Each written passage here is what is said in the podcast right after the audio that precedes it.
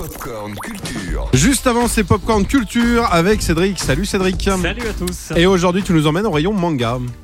Et oui, je vais vous parler d'un manga qui va peut-être raviver de la nostalgie pour certains et certaines d'entre vous si vous avez grandi à la fin des années 80, début 90. Crimi, merveilleuse Crimi, diffusée sur la 5 puis dans le club Dorothée sur TF1.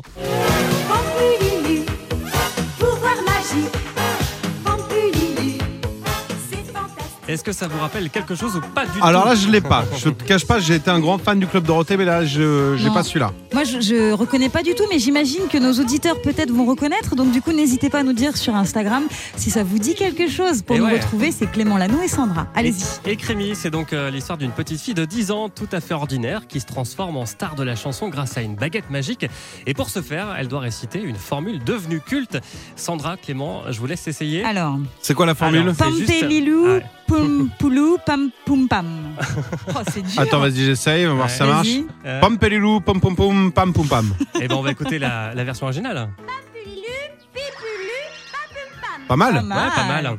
Et pour garder son pouvoir, elle doit le garder secret, ce qui euh, fait toute l'intrigue de cette série classée dans le top 100 des meilleurs dessins animés par une chaîne de télé japonaise. Krimi, qui est sortie de nulle part, va voler la vedette à Megumi Ayaz, une star de la chanson.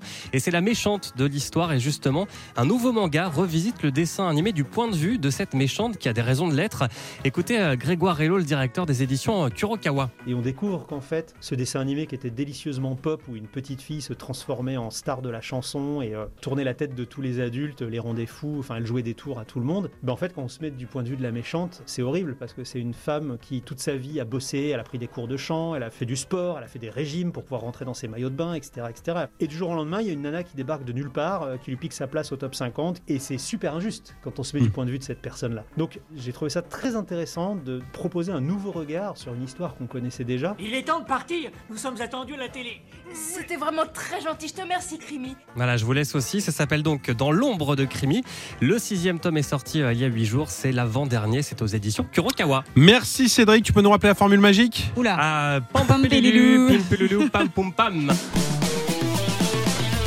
Retrouvez toute l'actu gaming, ciné et musique avec Cédric Lecor de 16h à 20h sur Virgin Radio.